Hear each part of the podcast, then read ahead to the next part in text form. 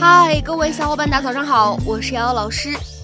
那么在今天这节目当中呢我们依旧会来学习来自绝望的主妇第二季第一集当中的英文台词。首先的话呢先来听一下。Soyoure saying this is more domestics So you are saying this was more of a domestic squabble？所以你的意思是，这不过是一次家庭内部的争执。So you are saying this was more of a domestic squabble?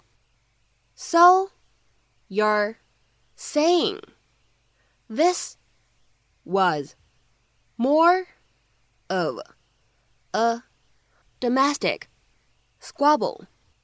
那么在这样的一段英文台词当中呢，我们需要注意哪些发音技巧呢？当 more of a 这样的三个单词呢放在一起，我们可以自然的做两处连读，可以读成 moreover，moreover，moreover。Uh, I'm telling you, Susan really flew off the handle when she jumped the kid. So you were saying this is more of a domestic squabble? Yeah, definitely, yeah. Now, are we required to press charges? Well, you're not really required, but something you should really consider when a handgun is involved. 那么今天的话呢，我们在节目当中来学习一下什么叫做 more of a 什么什么 than 什么什么。当然了，在口语当中，像今天视频里面这样去掉 than 以及之后的部分的情况呢，也是非常常见的。你也可以直接说 more of 什么什么什么。下面呢，我们来看一下对应的英文解释。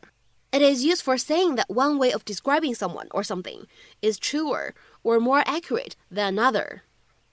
这个短语呢，用来表示一种描述人或者物的特质，比另外一种特质更加的贴切、更吻合。那么下面呢，我们来看几个例子，都非常的简单好理解。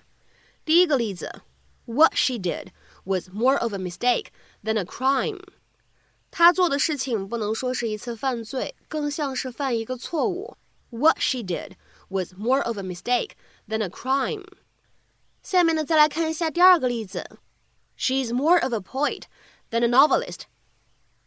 与其说她是一位小说家，不如说她是一位诗人。She's more of a poet than a novelist。下面呢，再来看一下这样一个例子：It's more of a guess than an estimate。要说这是一次推测，还不如说是一次乱猜。 It's more of a guess than an estimate。下面呢，再来看一下这样一个例子。She's more of a social animal than me. 她比我更热爱社交。She's more of a social animal than me. 下面呢，我们再来看一下最后这个例子。It was more of a holiday than a training exercise. 要说这次出行是去训练了，还不如说是去度假了。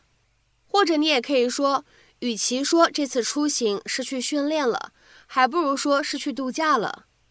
It was more of a holiday than a training exercise. 那么在今天节目的末尾呢，请各位同学尝试翻译以下句子，并留言在文章的留言区。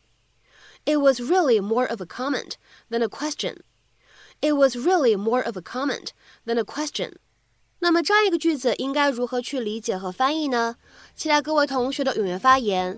我们今天这期节目的分享呢，就先到这里，我们明天节目再会，See you.